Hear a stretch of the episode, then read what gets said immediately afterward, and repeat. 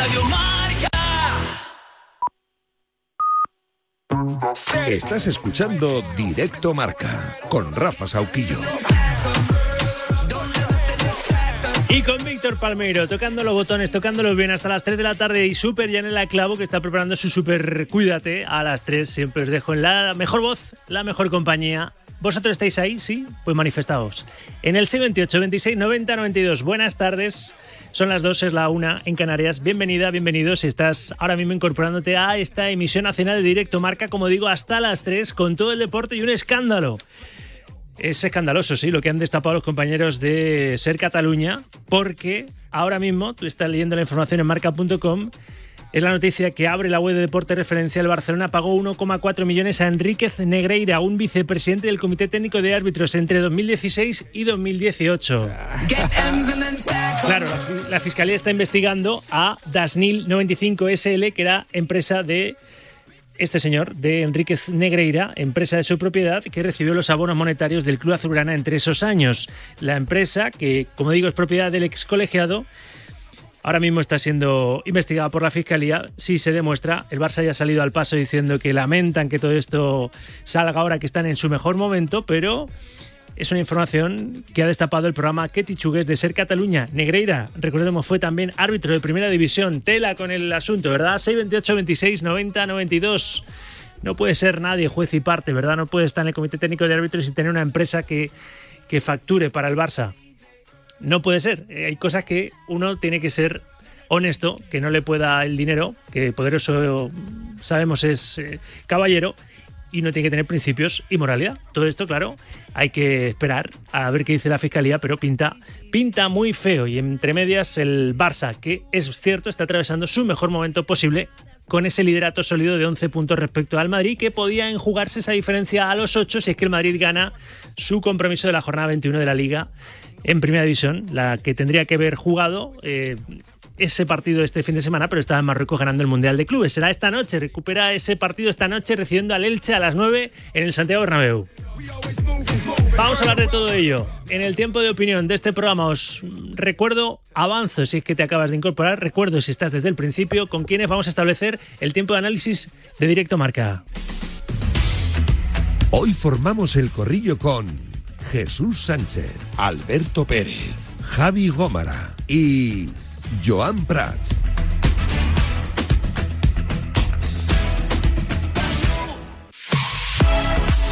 Ayer dijo Ancelotti que esa, esa diferencia de 11 puntos respecto al líder, respecto al Barça en Liga, que no, no es insalvable, ni mucho menos, que no tiene que dar argumentos de, de que es posible la remontada y que no cree tampoco que el Barcelona piense que el Madrid, su eterno rival, está en una situación crítica. Se puede dejar la cosa a 11 como estás, el Madrid pierde a 10 si empata ante el Elche o a 8 como estaba antes del pasado fin de semana, si es que se impone al conjunto ilicitano esta noche a partir de las 9 el equipo blanco en el Santiago Bernabéu. Primera tanda de notas de audio opinando de todo un poco y de algunos asuntos como esto del Barça polémicos. Primera tanda de notas de audio en ese 28 26 90 92. Os escuchamos.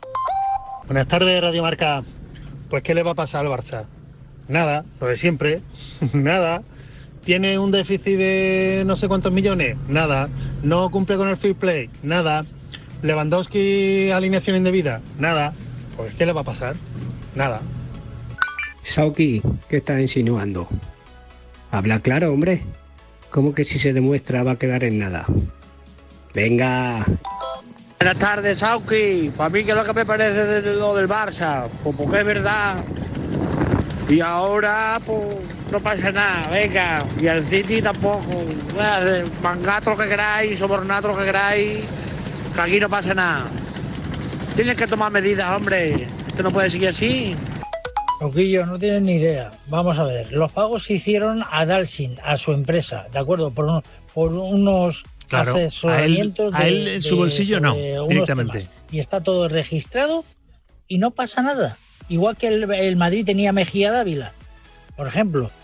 O sea, es que, vamos, es que busquéis tres pies al gato. Es que ya está bien, hombre. Buenos días, Radio Marca. Mm, ¿Que ¿Qué me parece lo del Barcelona? Pues una más. En fin, una más. Eh, no paran de salir siempre trampas y, y, temas sucios. Así que una más. Pues lo del Barça me parece que, por mucho que se tape la mierda acaba doliendo. Buenas tardes, directo marca. Eh, totalmente de acuerdo con Felipe del Campo. Sergio Ramos a un buen nivel. Su equipo 0-1 en su campo y al Rinchi. No sé dónde está el buen nivel. Buenas tardes. Decías, oyente, que le buscamos tres pies al gato.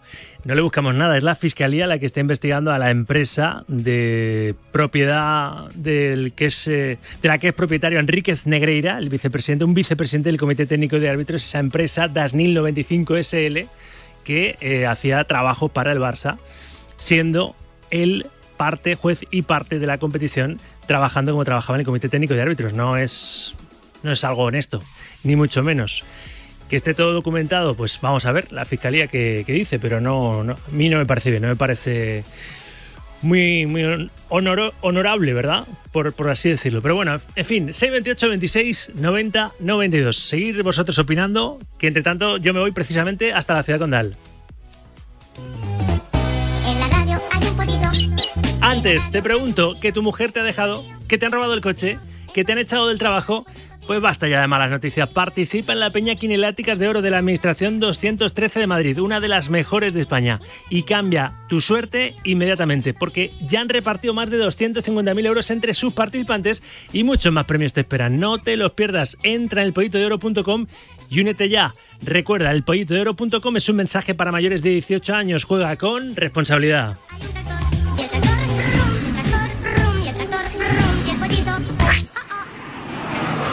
Puente Aéreo.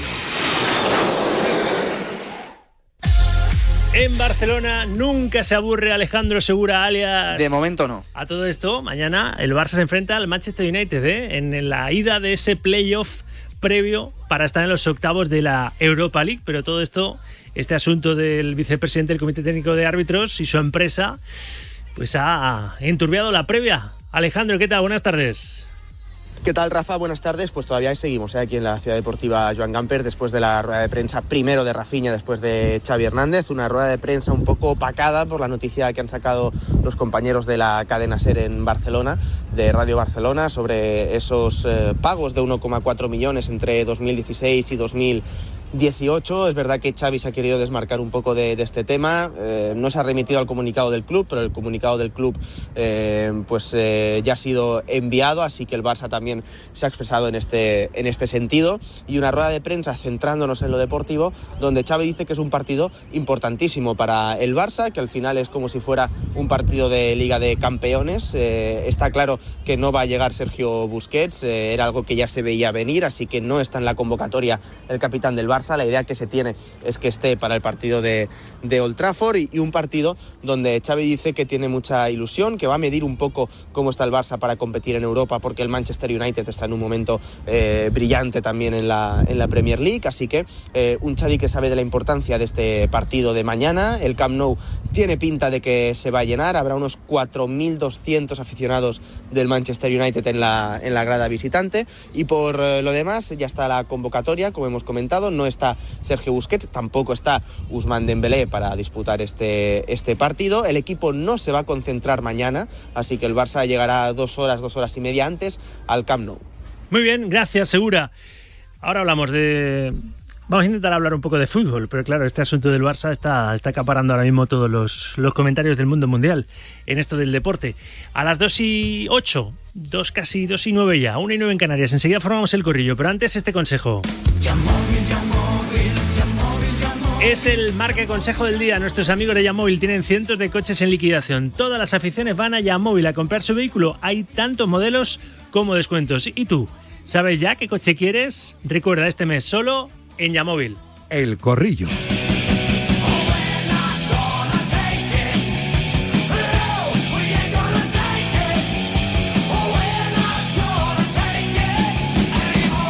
Saludando a los compañeros con tertulios corrilleros en el día de hoy. Jesús Sánchez, compi de marca. Hola Jesús, ¿qué tal? Buenas tardes. Buenas tardes, ¿qué tal? También está entretenido Joan Prats, desde Radio Marca Barcelona. Hola Joan, buenas tardes. No hay día tranquilo en este club. ¿Qué tal, Rafa? ¿Cómo estás? Es verdad, ¿eh? Yo creo que el que quiera dedicarse al periodismo deportivo que sea de Barcelona y quiera trabajar siguiendo al, al Barça, que sepa que tiene que hacer un máster en Derecho, en Fiscalidad, Eh, economía. en Penal, en Economía. Todo, todo. Porque si no, no le llega. ¿no? imposible seguirlo No le llega, no le llega. No, no. A ver quién más está Muy por ahí. Javi Gómara, Mundo Deportivo. Hola, Javi, buenas tardes. ¿Qué tal? Buenas tardes. Es profesión de riesgo, ¿eh? ser periodista deportivo en la ciudad condal. Totalmente, totalmente. Y enseguida incorporamos también al cuarto contertulio. Ya sabéis que el quinto, de forma así global, soy vosotros, eres tú. Si nos envías una nota de audio al 628 26 90 92, te vas a escuchar en la radio, opinando de los, de los temas así candentes, ¿verdad? Y el tema del Barça es el que está generando más, más ruido en estos momentos. Ahora saludamos a Alberto Pérez. Pero Jesús Sánchez está abriendo marca.com, es una información. Felicitamos a los compañeros del Kitty Chugues de Ser Cataluña fíjate que cuando menos digo yo, hay con- cierto conflicto de intereses, ¿no? El Barcelona pagó 1,4 millones a la empresa de un vicepresidente del comité de árbitros, al señor Enríquez Negreira, que fue árbitro encima 13 temporadas en Primera División. Jesús. Sí, como poco hay poca higiene en, este caso. Yo no sé dónde acabará la investigación de la fiscalía, dónde llegarán. El Barça ya ha reconocido que ha hecho esos pagos desde 2003 hasta 2018 y que los interrumpió por una política de recorte de gastos, según ha dicho Bartomeu.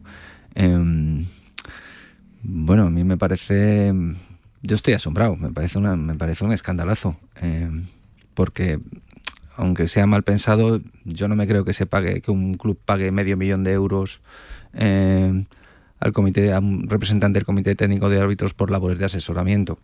Eh, llamadme mal pensado. Eh, yo creo que, que esto es uno de los escándalos más fuertes que recuerdo yo en la historia del fútbol español.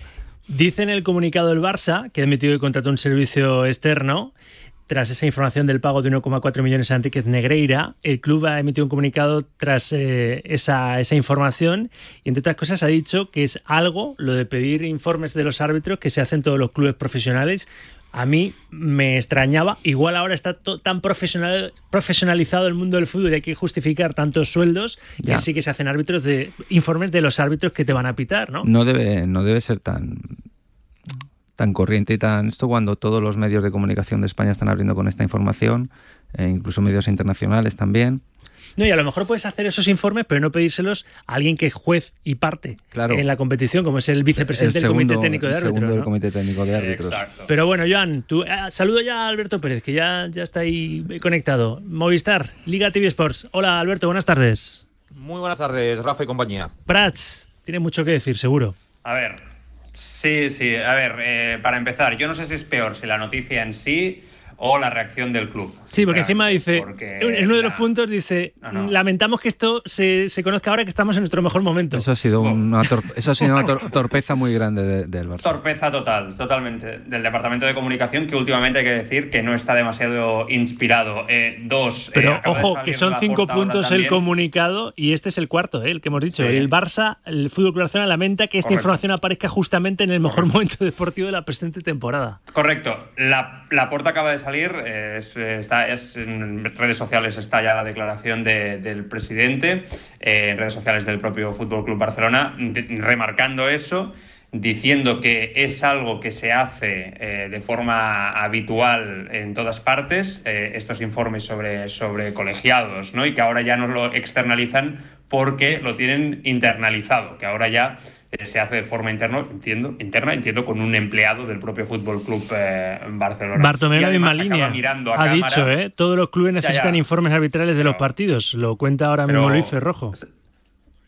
¿Sabes qué pasa? Que, que, que a Laporta lo conocemos desde hace muchos años y cuando Laporta se pone en este modo como se ha puesto en esta declaración, mirando a cámara, ¿no? Eh, y acaba diciendo culés, que no se engañen, ¿eh? Que es- esto sale ahora porque eh, el Barça va bien, etcétera. Pues, ¿qué quieres que te diga? Los que llevamos ya unos años siguiendo la actualidad del Fútbol Club Barcelona, eh, eh, sospechamos y de forma importante. A mí me parece que la información es. eh, que la un saca un, medio, un que- medio de Cataluña, desde Cataluña, no, desde la totalmente. caverna. Es Hay que, es matizarlo también. Es que el- la, la, la reacción del Fútbol Club Barcelona es completamente desmedida y completamente sospechosa ante la propia información de los compañeros de la cadena SER. No, si ahora vamos a sacar informaciones de este calado a gusto del consumidor, lo que nos faltaba ahora ya por escuchar por parte del Departamento de Comunicación y el propio Fútbol Club Barcelona. Mire, no, esto es una información que el club tiene que dar las explicaciones pertinentes porque es un escándalo brutal. Si el Fútbol Club Barcelona tiene tratos ante, eh, en- con la empresa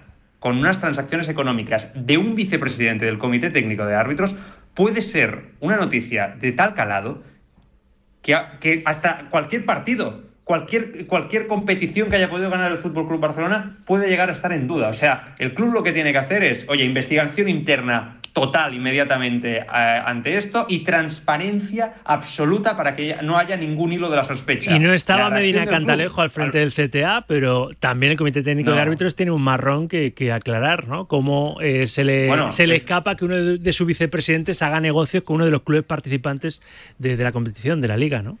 Ese era el último punto que quería tocar. O sea, ¿en qué estado está nuestro fútbol? Que los dirigentes de las federaciones. Ayer vimos unos, espectáculos esperpénticos entre Rubiales y Tebas peleándose públicamente. Bueno, ¿en qué estado está nuestro fútbol? Donde ahora mismo los dirigentes de federación, de comité técnicos de árbitros, etcétera, tienen empresas con su hijo, dando servicios a los clubes. ¿Cómo vamos a creer en una competición honesta y honrada y vamos a confiar en este deporte si hay un negocio por parte de los próximos de los eh, mismos dirigentes con intereses personales en forma de negocio? Esto es muy feo, de A ver, verdad, y tiene muy mala pinta. Quiero escuchar también a Javi y a, y a Alberto una primera valoración, pero antes que me he quedado pensando ese oyente decía, buscáis tres pies al gato. El, el Madrid tiene también a Mejía Dávila. Mejía Dávila, eh, cuando se incorpora al Real Madrid, obviamente ya no está en el Comité Técnico de Árbitros, ya no forma parte de los árbitros de la Federación Española de Fútbol. Y lo que hace, ¿verdad, Jesús? Es un poco de cicerone de los árbitros, les recibe, les... Creo fin, que es una situación que no tiene nada no que tiene ver. nada que ver. Ese oyente, la verdad es que creo que ha errado bastante el tiro. Pero bueno, eh, Javi y Alberto, a ver. A, a mí me, me parece eh, de una torpeza supina eh, el que tuviese la idea de, de hacer esto, porque es una cosa que antes o después se va a saber. Y, y Joan eh, y Jesús creo que lo han reflejado a la perfección. Me parece un escándalo mayúsculo. No sé hasta qué punto es legal o ilegal, porque de derecho no tenemos el máster todavía.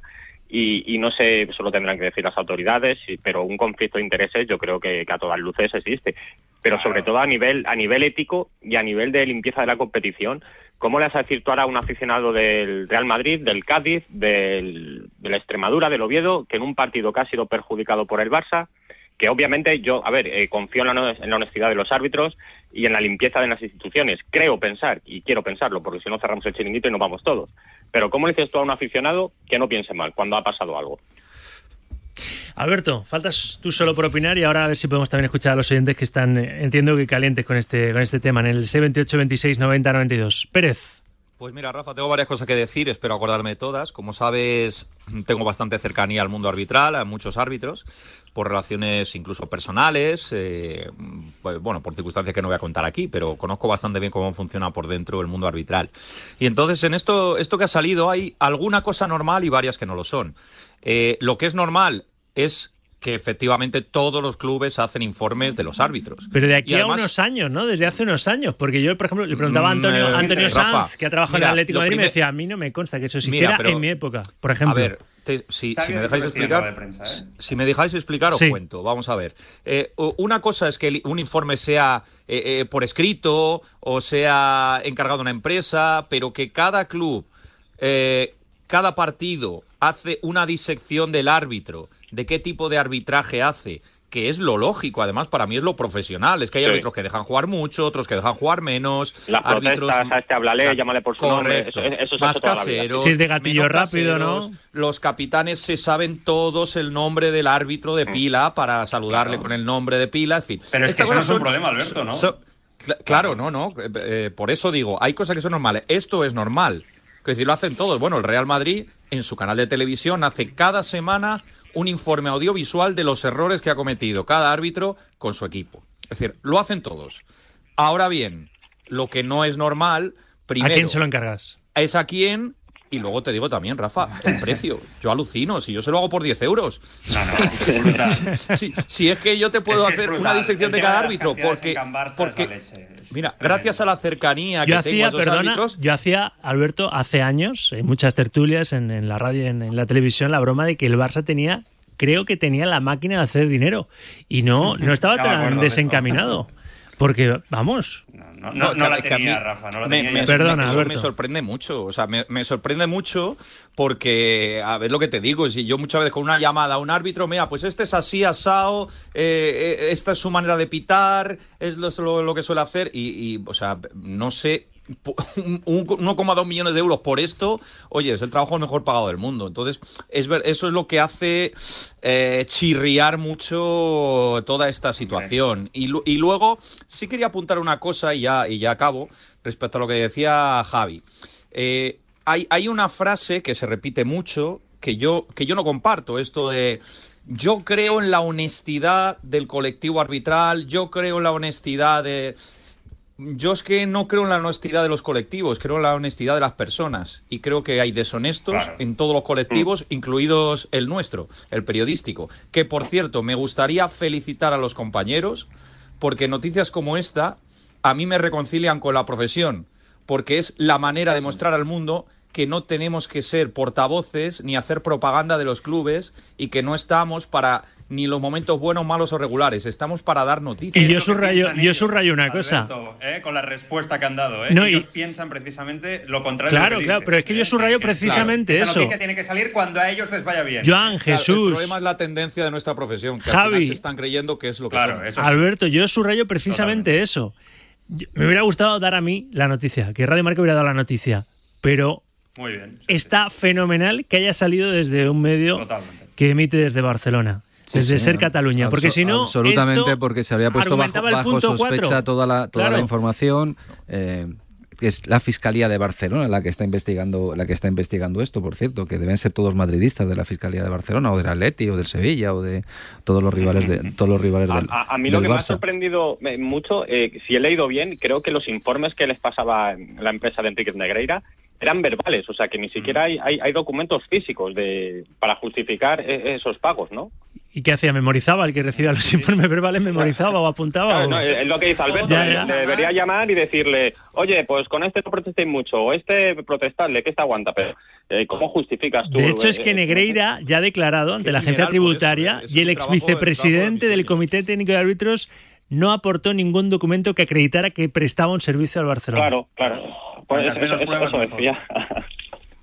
Y ahora a lo mejor un seguidor de- ahora a lo mejor un seguidor del Madrid se pregunta por qué le cuesta menos al Madrid ganar la Champions que la Liga. Que es una a ver, escuchad, no, no, no, no, no, no, espera, escuchad que me explico. Espera, que lo va a desarrollar, Escuchad que me explico. Quiero decir que con todo esto que es muy triste, que da mucha pena, te invita a pensar mal. Y, es, Sí, eso y eso, sí, y eso eso es lo que quiero decir. Es lo que quiero verdad. decir. Que invita a pensar mal. Que yo no es que quiero- te lo creas, que pase por esto, que, que le pueda costar Claro. más ganar la Liga que la Claro. Champions por estas cosas, sino que te invita a pensar mal, sí, eso sí, claro. Mira, que, que el Real Madrid y el Barça Ese es el problema, pero, árbitros, pero hay, yo siempre pero hay, mismo, exacto, hay muchas o situaciones sea, al revés que también me pueden llevar a pensar mal Sí, y yo sí. no entro en este caso porque es lo que decimos, al final es que si, cre- si todo lo, lo, lo vemos con ese prisma, eh, es que, eh, eh, bueno, no, es- no hay, no hay producto, o sea, no hay liga, no, no hay federación, no, no hay Champions, Está claro, porque está realmente claro. la sombra de la sospecha en el fútbol actual está en todos los cánones, en todas las esquinas ¿no? de nuestro fútbol. Por eso digo yo que es muy interesante lo que decía Alberto, creo en las personas. Lo que pasa, Alberto, que sí que es verdad que cada vez, a mí, por lo menos, de- eh, haciendo esta profesión, me parece que hay menos personas con el nivel suficiente para ejercer con profesionalidad su Sí, profesión en el mundo duda, del Joan. fútbol. Yo Pero, creo que estamos pero en todo, una ¿eh? etapa estamos hablando de fútbol y periodismo, pero en todo, exacto. en todo. Fíjate la política, es que es en Ya, todo. ya, o sea, sí, no, sí. No, no somos un ente sí, sí. al margen. Es decir, hay gente honesta y deshonesta y por, y por desgracia, cada vez conocemos más escándalos en todos los ámbitos de la sociedad. No, y, y es verdad lo que decía. Joan, que los que tienen que dar ejemplo luego no lo dan, porque los rectores de nuestro fútbol se llevan a patadas. Y piensas, ¿cómo van a poner orden en casos así si entre ellos mismos no se pueden ver, no se sientan, no se entienden, ¿no? Y todo esto hace Claro. una bola y una maraña que, que va en detrimento de- del fútbol español, ¿no? Si luego ya le sumas el tema organizativo, los horarios, tal, no sé qué dices, si en algún momento hemos podido llegar a ser la mejor liga en del el- mundo, En de algún momento hablaríamos de fútbol. Sí, sí, es así de triste. en algún momento hablaríamos de fútbol. Es muy lamentable, pero tienes razón, Jesús, en esto. sí, sí. Es que cada No vez sé. hablamos menos de fútbol y más de escándalos. Es verdad. Yo que hago una tertulia con, con vosotros todos los días en este, en este programa, muchas veces pienso, si es que de fútbol hablamos poco, porque es que muchas veces no, no te da pie la actualidad hablar de fútbol, ¿no? Encima, luego vas al espectáculo puro y duro. Cada vez hay menos tiempo real, eh, el bar la lía desde que, que se implantó más que los, los so- que eran también humanos so- y, también y se somos cu- equivocaban y punto. También somos culpables un poco nosotros porque sabemos que todo esto vende. Eh, Sí, eso todo esto ser. le interesa a la gente. Ahora lo voy a pulsar Las designaciones arbitrales, Jesús, los fallos arbitrales. Nosotros y que lo consume. Claro, claro. Ojo, claro, también, claro. claro, la gente. Si no lo hacemos, mucho. si no nos leyesen, no nos Que- escucharan. está Correcto, claro. se queja mucho tal, y luego vas a, a los programas cuando hemos estado internamente, vas viendo el minuto de para ver qué share has tenido, porque hay una obsesión con el share, tal, tal, tal, tal, y ves que cuando hay polémica sube el share Sí, un montón. sí, es decir, que la gente que los se clics queja, en las webs. esto- A la gente Lo- le va lo- el salseo, claro. sí. Lo tiene En en la- su en mano, quiero decir, igual. deja de Cuando consumir pones eso. polémica, pe- pe- pegas un subidón, algo polémico, hace, hace la web así para arriba y un subidón. Exacto. Sí, sí, pero es, O sea, es que es antes de el, el todos, yo huevo la gallina. El huevo o la gallina. Sí, Nosotros sí. Damos, eh, damos eso porque la gente lo consume o la gente lo consume porque lo damos. Sí, es verdad, es una pregunta que invita a la reflexión. Muchas veces se dice, no, es que si en vez de Sálvame y demás se emitiesen documentales chulos, siempre, pues la gente pediría documentales chulos porque es a lo que está acostumbrada la gente a ver en televisión, ¿no? Pero esto es ya muy meta periodístico, Sí. meta Sí, sí. show business que no sabremos. Vamos a, volver, salir al- de vamos aquí. a volver al escándalo, Rafa. ¿Cómo reconducir vamos a volver- esto? Después de este paréntesis volvemos al ¿Cómo escándalo. hablar de venga. fútbol después de esto? Vamos a lo que importa. No, es verdad, imaginaos. Mira, os voy a, voy a hacer un ejercicio. De repente Jesús Sánchez es Rafa Sauquillo, Alberto Pérez es Rafa Sauquillo, Joan Prats es Rafa Sauquillo y Javi Gómara es Rafa Sauquillo. Quiero que me digáis qué otro tema tocamos un día como hoy después de semejante escándalo.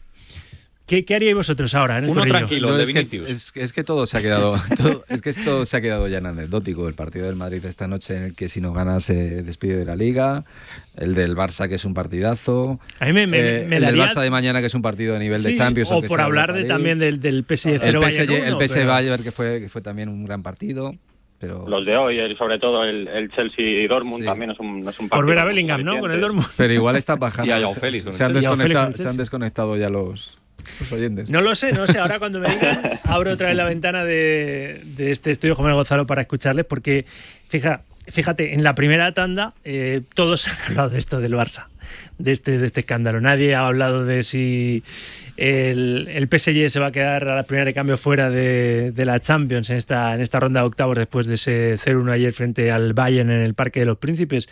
Que por cierto, otro tema de- del, del asunto del, del- del fútbol. Lo decía el otro día Palomar. O sea, Mbappé no llegaba. Imposible que afrontase la eliminatoria de octavos eh, frente al Bayern de Múnich. Ayer, obviamente, no está al 100% porque si no sale de inicio, sale en la segunda parte y es el mejor del país Saint Es Germain. que, es que cada vez hay más triquiñuelas en claro, el fútbol, pero cada ¿por vez hay qué- más, más mentira ¿Por qué en el- en el mentir si los Bueno, aficionados son los que se llevan luego el a la chasco? gente del Bayern no le no les engañó porque ya el entrenador del Bayern ya lo dijo cuando anunciaron la lesión de Mbappé que no se lo creía y había, que había preparado el partido para, para detener a Mbappé.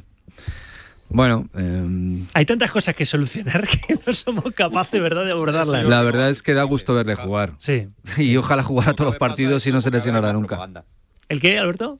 No, digo que cada vez pasa más esto porque cada vez hay más propaganda. Claro, lo- los, clubes se han cerrado, eh, cada vez dan menos hacia afuera y ofrecen lo que les interesa a ellos. Con lo cual, ante la propaganda, pues obviamente el interés propio, no la Es verdad que son los clubes los que dirigen la información, es verdad. Es verdad, es Sí, así. sí, totalmente. Y, es estamos, nosotros estamos es maniatados, no podemos hacer nada. Podemos sí, como profesionales, Pero- indagar, investigar. Hoy me ha salido la vena universitaria, ¿eh? Ya te veo, doctor. Javi, ¿qué estabas diciendo? No, ahí No, tienes toda que- la que- razón. No, no, que, que no, no- hay más que ver los partes médicos, que cada vez tienes menos información. Yo entiendo que protección de datos, preservar eh, la privacidad del futbolista y demás, pero antes eh, te decían la lesión que tiene, ahora te dicen lesión muscular en el muslo. Para empezar, ¿en qué muslo? ¿En el izquierdo o en el derecho? Porque en el muslo no, no tenemos un muslo, tenemos dos. Le- lesión muscular. Dependerá de la ¿qué es? evolución. Eh, claro, de evolución. eh, pues Es- claro. eh, Eso es yo- cierto, yo- ¿eh? Ten- Tenéis toda la razón. Yo Pero entiendo el tema de protección de datos, visto- pero no, no, pero pa- pa- para acabar, pero es que al final eh, nosotros, eh, los periodistas, somos meros transmisores del aficionado. El aficionado yo creo que le interesa Claro. saber si su jugador va a estar un mes de baja, si va a estar 15 días, si va a comprar la entrada para ese partido porque le quiere ver. Eh, hay un poco de ocultismo que al final es lo que decía creo que Alberto, que, que al final eh, los clubes hacen propaganda y, y nosotros en cierto modo la compramos y la transmitimos. Mirar, eh, los oyentes. Pero esto es más bien ahora, calleja, ahora ¿eh? Sigues, sigues tú un con el turno de, de palabra, Joan, pero, a ver los oyentes, vamos a ver a modo de termómetro, a ver de, de A ver qué de opinan y de qué hablan, a ver si fueran ellos Rafa Sauquillo, a ver qué asuntos acaban después de esto en el corrillo. Nueva tanda de notas de voz en el 78 26 90 92. Buenos días, Auki. Buenos días, Radio Marca. Pues nada, esos son, ahora que digan desde Barcelona, que los árbitros solo ayudan al Real Madrid y que el Madrid gana ligas porque les ayudan los árbitros. Vaya tela, si es que al final, si es que al final, si escupes para arriba, siempre te cae. Venga, un saludo. Hola, soy Fernando de Vallecas y esto es como dijo Muriño. ¿Por qué? Pues ahí está el porqué. ¡Hala! ¡A parla! Lo del Barcelona habrá que investigarlo y será grave, pero lo del Madrid, el Madrid lo ha hecho al revés. Habría que ver los arbitrajes que le hacía Mejía Dávila al Barcelona. ¿No os gusta tanto el periodismo de investigación? Repasar, repasar un penalti contra la Real Sociedad, por ejemplo, en contra del Barcelona, de Mejía Dávila con Abelardo a dos metros del jugador de la Real. Ah, Es un pago a los servicios después. El Madrid lo hace al revés, después. No entiendo cómo un equipo como el Barça puede estar en esta liga. Que si el fair play financiero, que si ahora lo de los árbitros, que si las palancas, que si siempre sale algo de este equipo. Mientras esté la puerta ahí, mal vamos. Muy buenas, Sauki, amigo mío, ¿cómo estás? Hombre, Madre mía, cómo pon huele cordura. aquí en el fútbol. Pero bueno, a mí me da igual. Mira, eh, Rafa, ¿qué quieres que te diga? Al final esto va de sentarse delante de la tele o ir al estadio, descargar ahí todas tus pasiones, pasar un buen rato, verlo bien. eh, y al día siguiente con los amigos, pues mira, tres puntos, ocho puntos, once puntos, etcétera. Mm, perfecto no va a ser. Un abrazo, crack. Da igual que sea fútbol, que sea política, que sea lo que sea. Corruptos no son los clubes, corruptos no son los partidos políticos, corruptas son las personas que quieren su enriquecimiento personal. Y esto en España está a la orden del día. Y tienes razón, es oyente. Y punto. No, no, firmo debajo. Es verdad que las personas, lo que pasa es que las personas forman parte de entidades y las entidades, mm, su imagen queda, queda manchada por las personas, claro. O sea que es un poco un, un vaso comunicante, ¿no? Pero, pero bueno, ¿Os habéis ¿habéis dado cuenta, escuchado Rafa, algo del Real Madrid Elche o algo del Barça United en, en las notas de audio? No. No, yo, yo- yo, yo te iba a decir que al final eh, ya estamos llevándolo del terreno al Madrid-Barça otra vez. O sea, es que ahora el perjudicado va a ser el Real Madrid, el, el- el- antes era el Barcelona, eh, que hay más equipos, que hay más vida fuera de Madrid y Barça. Es verdad, es verdad, pero vuelvo a lo mismo, ¿eh? Menos mal que esta información no ha salido de la caverna mediática, ¿eh? Que, que lo ha publicado un medio desde Cataluña, Ser, Ser Cataluña, y felicitamos a los compañeros. Y como decía Jesús, la Fiscalía de Barcelona la que está investigando a esta empresa Claro. del ex vicepresidente del Comité Técnico de, de Árbitros. No sé, es que podemos darle más vueltas al manubrio, pero, pero es todo feo, es todo feo. Hay que esperar a ver qué, dicen, qué hay de culpabilidad, qué hay que se pueda demostrar. Desde luego, si hay informes verbales, como no haya grabaciones, ah, por ahí, no sé, no entiendo de leyes, ¿no? Pero, ¿no, Alberto? Hay que justificar ese pago, ¿no? Claro. Entiendo yo. O sea, este Sí, pago es por, por qué claro, servicio, claro. ¿no? Claro. que- No existían si los no- informes eh, impresos, pero sí las facturas, digo yo, que no serían que también verbales. Claro, serían claro, claro. negro sobre blanco. Vamos, debe ser la consultora más importante del mundo, no sé. No, no sé qué va a quedar todo esto, pero, pero bueno, eh, decimos algo de fútbol. algo Sí, de. sí. al- mira, Mira. no, sí que os quería sacar yo un tema, que no es fútbol, es, es un poco de, de- de planificación deportiva, porque creo que Ancelotti lo hablábamos antes. Ayer se moja y mucho. Y es un tipo de club, ¿eh? Pero se moja y mucho pidiendo, las leyendas se tienen que quedar en el Madrid, pidiendo la renovación de Cross, de Modric, de, de Nacho, de Benzema. Son siete, ¿eh? Siete a los que tiene que Sí, renovar. Florentino Pérez el 30 de junio o no Y renovarles. seguro que eso le ha ocasionado fricción con, Seguro. con el club, seguramente. Eh, Está, está bueno, en su papel, yo creo. Está en su papel. Eh, Yo creo, yo es una situación complicada porque por un lado la exigencia del Madrid es máxima y el Madrid no se casa con nadie. Y por otro lado, el Madrid tiene dos o tres jugadores que deberían decidir ellos cuándo, cuándo siguen o cuándo se van. Eh, eh, por ejemplo, Modric, por ejemplo, Cross, por ejemplo, bueno, este tipo, este tipo de jugadores tan significativos para la historia del club. El caso es que tampoco el Madrid puede renovar a Modric si considera que Modric ya no está al nivel, por ser Modric. Eso es lo, eso es a lo que voy. Es difícil para un jugador que ya está en, en retirada eh, retirarse en el Madrid, precisamente por eso, porque el Madrid exige el máximo. Entonces es como una, una especie de contradicción. ¿Qué, qué hacemos? ¿Respetas a las leyendas y le, rega- le regalas, entendedme, un año? ¿O cortas por lo sano y haces un feo a una leyenda? Es una situación complicada, no es tan fácil de gestionar. Claro, yo, yo es que no creo que sea hacer un feo. O sea, es, ver- es verdad que el fútbol, el fútbol ha cambiado. Antes igual era más fácil que un jugador se retirara en su club, pero ahora, claro, hay, hay muchos retiros dorados para futbolistas. Entonces ellos alargan un poco su carrera y aprovechan esos retiros dorados. Pero es evidente que, que, claro, si cuando empieza a bajar el nivel, tú ya no puedes estar en un equipo de, de grandísima élite. Que no digo que no sea el caso, ojo, de, de que sea el caso de Modric o de Cross, o Busquets en Barcelona, que se habla mucho. Yo soy muy de Busquets, creo que a veces lo retiramos demasiado pronto. Pero también es cierto que, que, claro, que hay que manejar las cuentas. Quiero decir, que, que yo puedo decir, oye, quiero que siga este, este, este, el otro, el otro, el otro, el otro, el otro, y y está fenomenal. Y además- Pero claro, a, a cada uno hay que pagarle un dinero y a ver cómo cuadra Y además, todo, ¿no? perdóname, eh, perdona que te interrumpa. Es que yo creo que el caso de Cross y Modric son distintos. Aunque estén los dos que acaben contrato, es que no tiene nada que ver la situación futbolística de uno con otro, la edad de uno, la, edad de uno con otro. Eh, creo que Kroos es un tipo singular y va a decidir él cuando si sigue jugando al fútbol, si sigue jugando, jugando al fútbol lo hará en el Madrid seguramente. Y lo de Modric es, un- es otra situación. Yo creo que es una situación ya de jugador crepuscular que lo ha hecho todo. eh, y que, claro, mm, el Madrid le va a renovar por ser Modric, porque se retire en el Madrid. Eh, bueno, pues depende del nivel con el que acabe la temporada. Y es cierto, y es normal que el Madrid busque Ese re- es el tema. reemplazos. Pero casos así hay en Los todos los que clubes, ¿eh? Es que es normal, es que es normal que el Madrid condicione el futuro de Modric al que venga Bellingham o no. Claro, pero es que es acuérdate- normal. O Ceballos.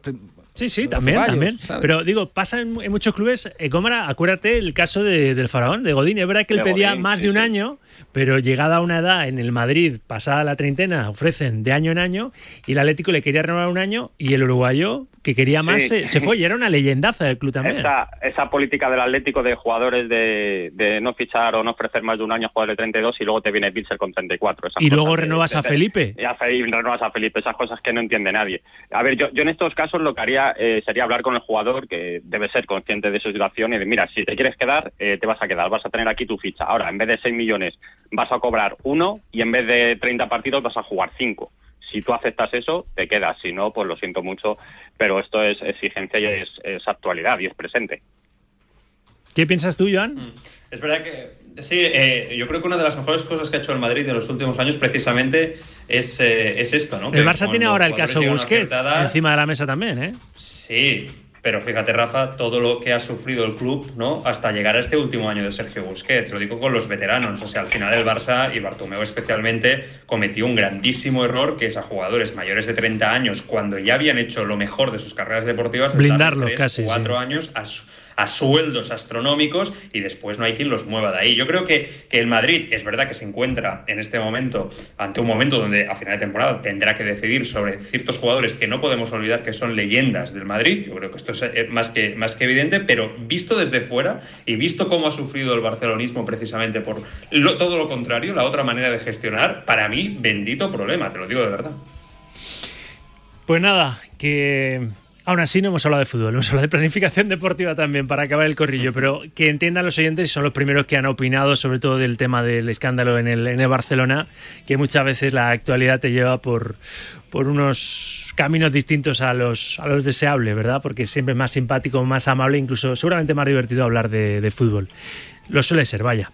Somos notarios de la actualidad. Correcto, que diría el maestro García. Lo tenemos que dejar aquí, Jesús, gracias. Gracias a ti, Rafa, gracias a todos. Joan, ni un segundo aburrimiento en la ciudad condal. Siempre activos. Cuídate mucho, Rafa. Un abrazo para todos. Y vigilantes, ¿eh? y haciendo guardia en la fiscalía. Exacto. Gracias, Alberto Pérez. Siempre es un placer, un abrazo. Gracias, Javi Gómara. A vosotros, un abrazo. Nos vamos a ir a publicidad y quiero hablar del partido ese que, que me tiene hablando solo a mí, ¿eh? el Getafe Valencia, que cierra la próxima jornada de liga el lunes, jornada 22, en el Coliseum, porque los dos equipos están en problemas ahora mismo. Valencia, ante penúltimo Getafe, penúltimo de liga. Quiero hablar con un ex de los dos equipos enseguida en directo, Marca la radio, el Deporte Radio Marca. El deporte es nuestro. Radio Marca.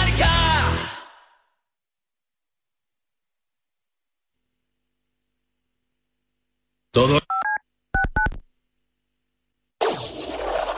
Marcador acoge de 7 a 8 de la tarde su informativo 360, dirigido por Nuria Cruz.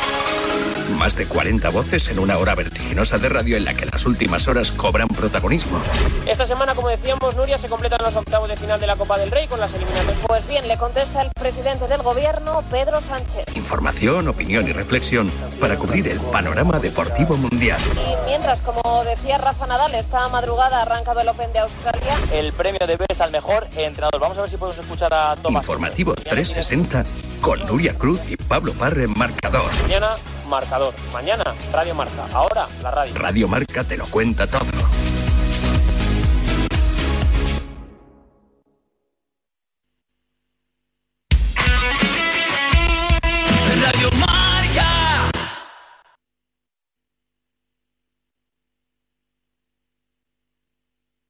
10% de lo que pagaste por él. No pierdas el tiempo. Llámanos al 900-264-820 o entra en arriagaasociados.com.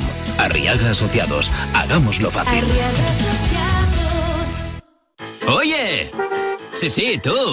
¿Quieres saber cuánto vale tu coche? En compramostucoche.es conseguirás un precio increíble, rápido y fácil online. Y podrás venderlo por el mismo precio en la sucursal más cercana de compramostucoche.es. Consigue tu precio ahora en compramostucoche.es.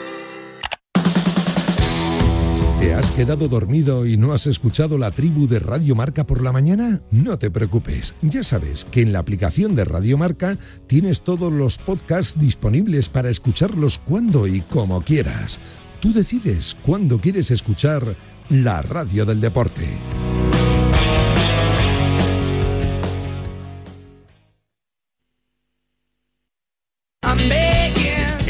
Radio Marca, Directo Marca. Rafa Sauquillo. Que yo quiero tener hijos contigo. Y no estarías 100% ni mucho menos, pero Mbappé sigue siendo diferencial. Ayer salió en la segunda parte en el Parque de los Príncipes, empató el partido, luego se anuló por un fuera de juego milimétrico, pero Mbappé aportó todo el peligro que no habían aportado sus compañeros en los minutos anteriores. Yo no sé si al final de Madrid le habrá cerrado del todo la puerta al crack francés, pero si tú lo que quieres es cambiar las puertas de tu casa, no dejes de ir a Brico Moraleja, la mayor exposición de puertas, tanto de interior como de exterior, acorazadas o blindadas. Porque recuerda que la seguridad de tu familia no tiene precio, pero es que encima te hacen la medición, la instalación, el presupuesto y la financiación todo en el mismo sitio y con los mejores precios. Bricolaje Moraleja, hazme, hazme caso en la calle Galileo Galilei número 14 Getafe o en bricolajemoraleja.com. El lunes a las 9 de la noche se cierra la próxima jornada de liga, jornada 22, con un duelo de equipos muy necesitados porque el Getafe, que es el penúltimo, recibe al antepenúltimo, al Valencia. El lunes 9 de la noche será el partido que cierre la jornada 22 de la Liga Santander. Vistió las dos camisetas, jugó en los dos clubes. Jaime Gavilán, hola Jaime, ¿qué tal? Buenas tardes. Hola, ¿qué tal? Buenas tardes. Vaya partidito, ¿eh? Tú que naciste futbolísticamente en el Valencia de Mestalla, jugaste en el Valencia en el primer equipo, luego estuviste siete temporadas en el Getafe. Pues un partido de estos de, en fin, de los que tenéis sentimiento por los dos clubes casi de no querer verlo, ¿no? Sí, pues imagínate, al final partido donde se juegan todo o, bastante, ¿no? Y un lunes a las 9 de la noche, la verdad que, que bueno, tienen todos los alicientes para, para, bueno, ser un partido muy muy muy difícil para, para cualquiera de los dos. Creo que vienen con urgencias y, bueno, con la nece- la necesidad de sumar de tres en tres ya. Porque después quedarán apenas 17 jornadas, que son muchas, ¿no? Para acabar el campeonato. Pero claro, viendo a los, a los dos hundidos ahí abajo, junto con el Elche, que es el colista y que esta noche juega en el Santiago Bernabéu frente al Real Madrid, partido de la jornada 21, de la, de la última jornada de liga que se recupera esta noche porque el Madrid estaba en, en Marruecos ganando el Mundial de Clubes el, el pasado sábado y se, se ha movido hoy el encuentro. Claro, ves a, Getafe y a Valencia ahí en problemas y piensas, y te pregunto directamente, ¿quién crees que lo tiene peor de los dos para reaccionar? El Valencia acaba de pegar ahí el volantazo, eh, llamando al Pipo Baraja, una de las leyendas del club, para ver si es él el que puede remontar el vuelo después de que Boro González, que se había hecho cargo del equipo de Mestalla por octava vez en 14 años, pues esta vez no haya servido de, de reacción ¿no? para el equipo, que en otras ocasiones sí que lo ha sido, sí que ha sido el apagafuegos ¿no? del, del Valencia, un hombre de club de, de, de una vez. Pero Jaime, ¿quién lo tiene peor de los dos para reaccionar? A ver, yo creo que los dos están a tiempo de sobra para, para encauzar los caminos. Eh, fíjate que los dos tienen 20 y 19 respectivamente. Están eh, hasta el Girona, que creo que es el puesto 10 o el 11, con solamente tres puntos más que ellos y, por plantilla creo que, están capacitados para salir y solventar la situación. Pero sí que es verdad que cada partido que no ganas es una jornada menos, entran los nervios, son equipos, a lo mejor el Getafe un poco más, está más habituado a jugar ahí, pero los últimos años no.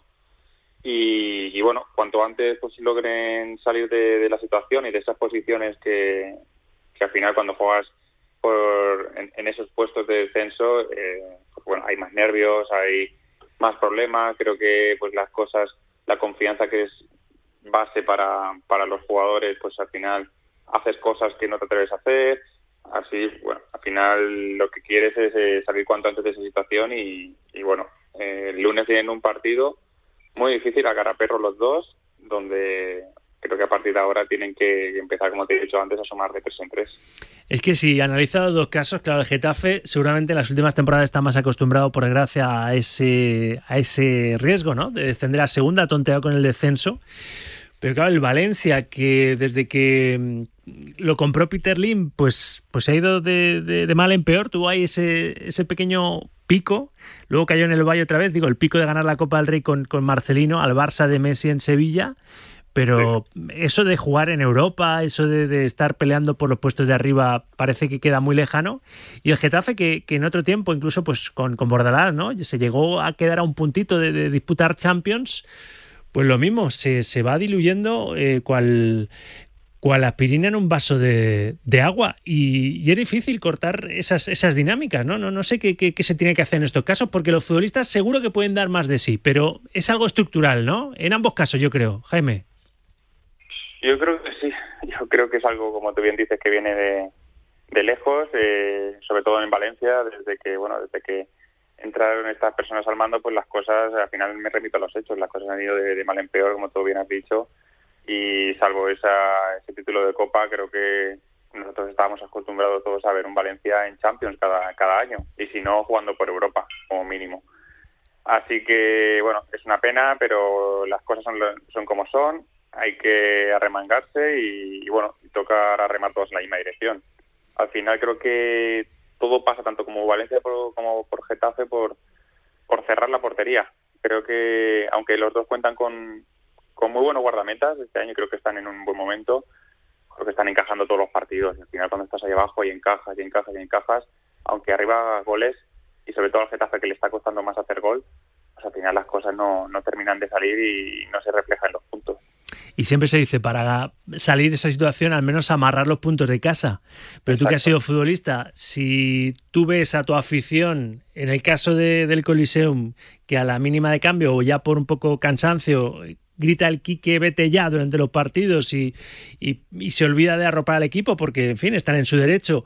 Y en Mestalla, tres cuartas partes de lo mismo, con la afición quedándose fuera, incluso manifestándose con pancartas contra la propiedad, contra Meriton y Peter Lim, pues es verdad que los partidos de casa casi son más difíciles de sacar que los que juegas a domicilio, en, en ambos casos, ¿no? Casi, casi, Jaime.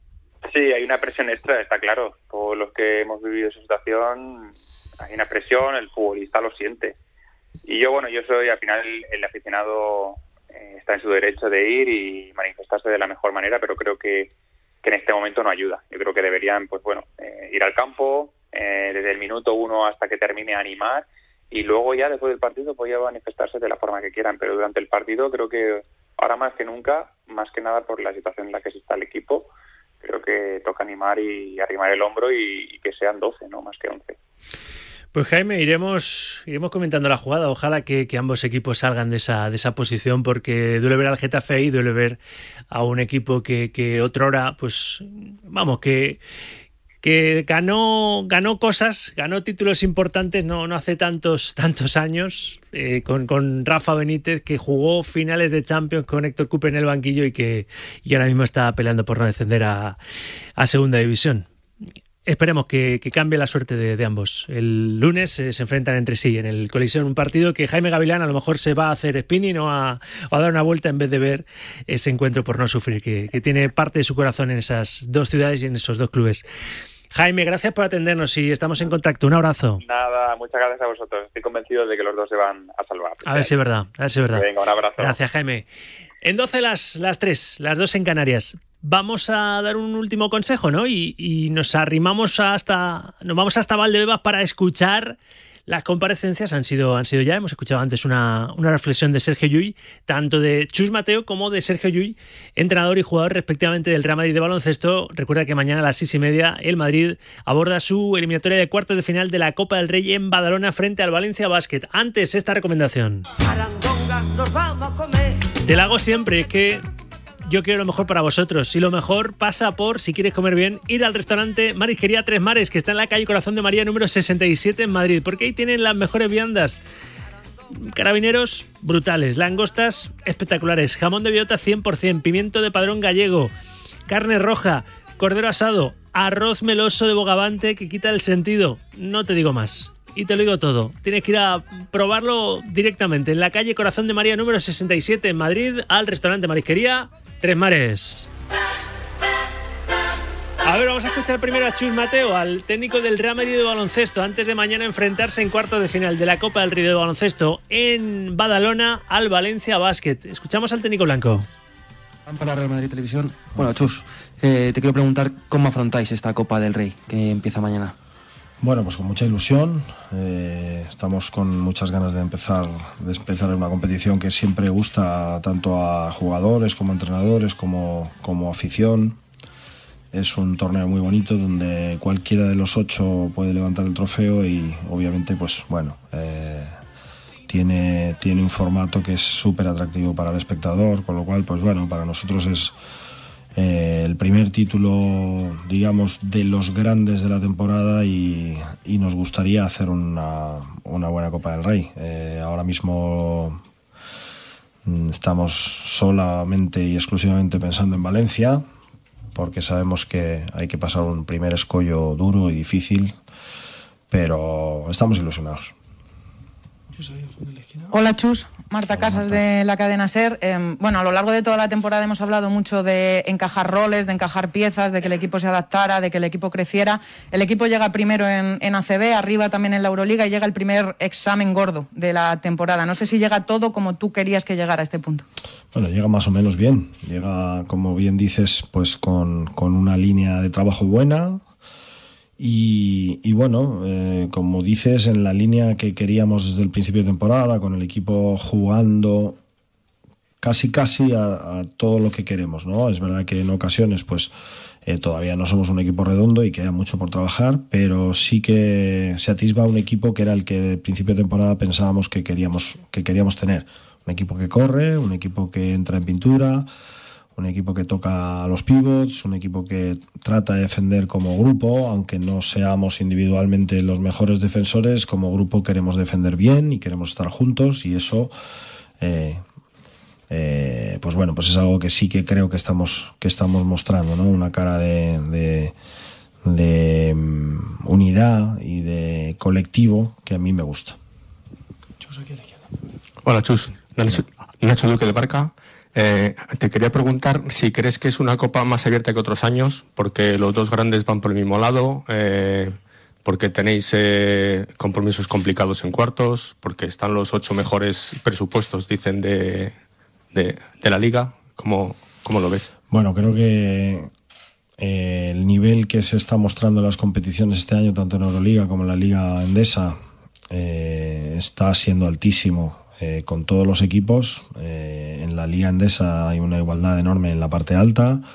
La Euroliga exactamente igual y cuatro de esos equipos eh, que están entre los ocho mejores de la Euroliga van a participar en la Copa del Rey, con lo cual el nivel es altísimo y seguramente pues es una competición abierta porque el formato hace que sea también una competición abierta para todos con, con ninguna ventaja real eh, sobre ninguno salvo que juegues bien ese partido y te lo lleves tú con lo cual eh, por supuesto que es una Copa del Rey muy abierta, como siempre, pero igual con, a, a priori pues se puede decir que hay un nivel eh, muy muy alto en todos los equipos. ¿no? En los ocho equipos están jugando, yo creo que están jugando francamente bien y cualquiera puede ser, puede ser campeón. También ha hablado en la previa no solo Chus Mateo, el entrenador del Real Madrid, sino uno de sus jugadores como Sergio Llull. Francisco Galván para Real Madrid Televisión. Buenos días, Sergi. Bueno, tienes seis títulos de Copa del Rey. ¿crees que tu experiencia ya de haber ganado tantas copas puede ayudar al equipo en momentos difíciles que se viven en un torneo así en, tan intenso en tan pocos días? Bueno, buenos días a todos. Eh, sí, creo que no solo la mía, ¿no? sino la experiencia de, de varios eh, o la mayoría de jugadores del equipo y, y del cuerpo técnico creo que, que, ayuda siempre ¿no? en este tipo de torneos. Eh, es un torneo especial eh, que se juega en, en, muy pocos días y, bueno, eh, tenemos enfrente a un rival muy duro como el Valencia. Vamos a intentar hacer un buen primer partido para pasar a semifinales. Hola Sergi, Lucas García de Radio Nacional. Lo decías tú ahora, es un torneo especial, tiene mucha mística la, la Copa. Tú como jugador, entre las competiciones que, jugará el Real Madrid, el ACB, la Euroliga, ¿dónde situarías jugar la Copa entre tus competiciones favoritas? Bueno, es difícil, ¿no? Uh, está claro que la Copa es especial, es un torneo donde vas sin red, no puedes tener ningún despiste, porque si juegas un mal partido, pues te vas para casa. Eh, y bueno, eh, cada competición tiene su encanto, ¿no? Está claro que, que, la Copa, pues el hecho de poder ganar un título en, en solo cuatro días es lo que lo hace especial y el equipo está muy concentrado y sabemos lo que tenemos que hacer para intentar llegar a la final del domingo y ganarla. Pues a ver cómo se le da al Real Madrid. Mañana arranca la Copa del Rey Baloncesto en Badalona con ese enfrentamiento a las seis y media frente al Valencia Basket. Después, el otro cuarto de final, mide al Barça y al Unicaja de Málaga. Nos vamos contigo, que es el principal activo que tiene este programa, su audiencia, vosotros. Saludos desde New York, Radio Marca, Sauki. La actuación de Hernández Hernández en el partido del Mallorca todavía, todavía me tiene muy, pero que muy sensible. Hoy no juega Vinicius, gracias a Hernández Hernández y su terrible, horrible arbitraje. Buenas tardes. ¿Qué tal? Buenas tardes. Hombre, solo faltaría que no habláramos de, lo del Barça, ¿no? Que por lo visto, según dice la noticia, llevan así desde Gaspar. Eso es lo que os gustaría a vosotros, ¿no? Volver a hablar de lo de Vinicius. Y, hombre, escándalos, claro que gustan a la gente, pero cuando son ciertos, no que os los inventéis vosotros. Radio Marca, buenas tardes. Esto no es nada. El día que Arquetín escriba su memoria. Gracias, Radio Marca.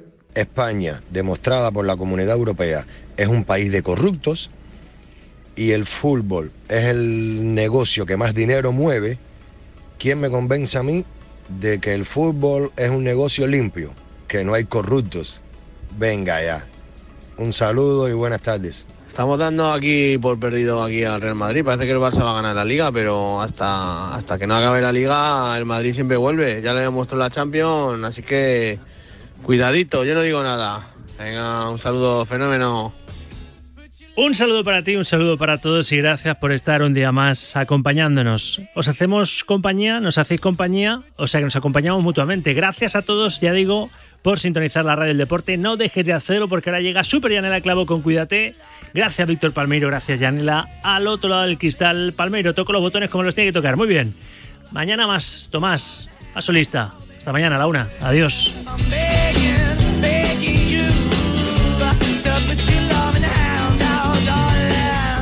I'm begging, begging you to put your hand out, baby. Put your loving hand out.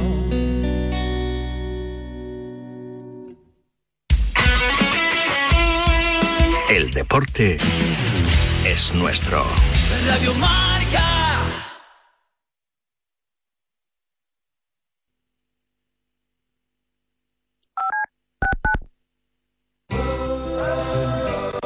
Que ocurre lo escuchas en marcador con Pablo Me Parra. ha venido a la cabeza el nombre de Diego López. Hola Diego, ¿cómo estás? Muy buenas tardes. Por favor, Hola, que nos dejen tardes. tener esa comunicación con Juan Carlos Ferrero, que ahora creo que sí. Hola Juan Carlos, ¿qué tal? Muy buenas. Hola, ¿qué tal? ¿Cómo estás? Pues eh, nota para saludar a Susana Guas. Hola Susana, ¿cómo estás? Muy buenas tardes. Pues muy bien, además encantada de Los estar aquí. protagonistas del deporte primero en Radio Marca. De 7 a 11 y media hablamos de deporte. Simplemente periodismo. Monse, cáncer de mama, 45 años. Escúchame, cáncer. Me has cambiado la vida dos veces. La primera me pillaste desprevenida, pero uno aprende, ¿sabes? A resistir, a plantarte cara. No has acabado conmigo. Ahora me has hecho más fuerte. Valorar más las pequeñas cosas. He vuelto a sonreír y confiar en la investigación. En CRIS contra el cáncer damos esperanza a miles de personas creando tratamientos innovadores para que su vida no pare. CRIS contra el cáncer. Investigamos. Ganamos.